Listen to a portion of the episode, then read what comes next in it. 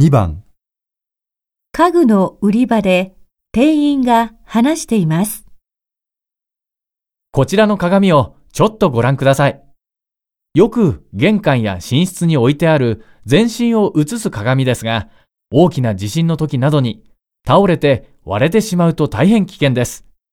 実際に地震が起きた地域では、そのような怪我が発生しています。そこで、こちらの鏡なんですが、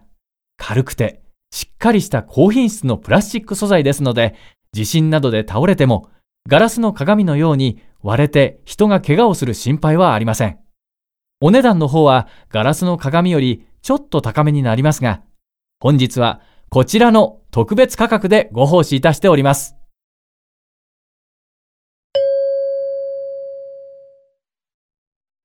店員は何について説明していますか？1ガラスの鏡の経済性、2ガラスの鏡の安全性、3プラスチックの鏡の経済性、4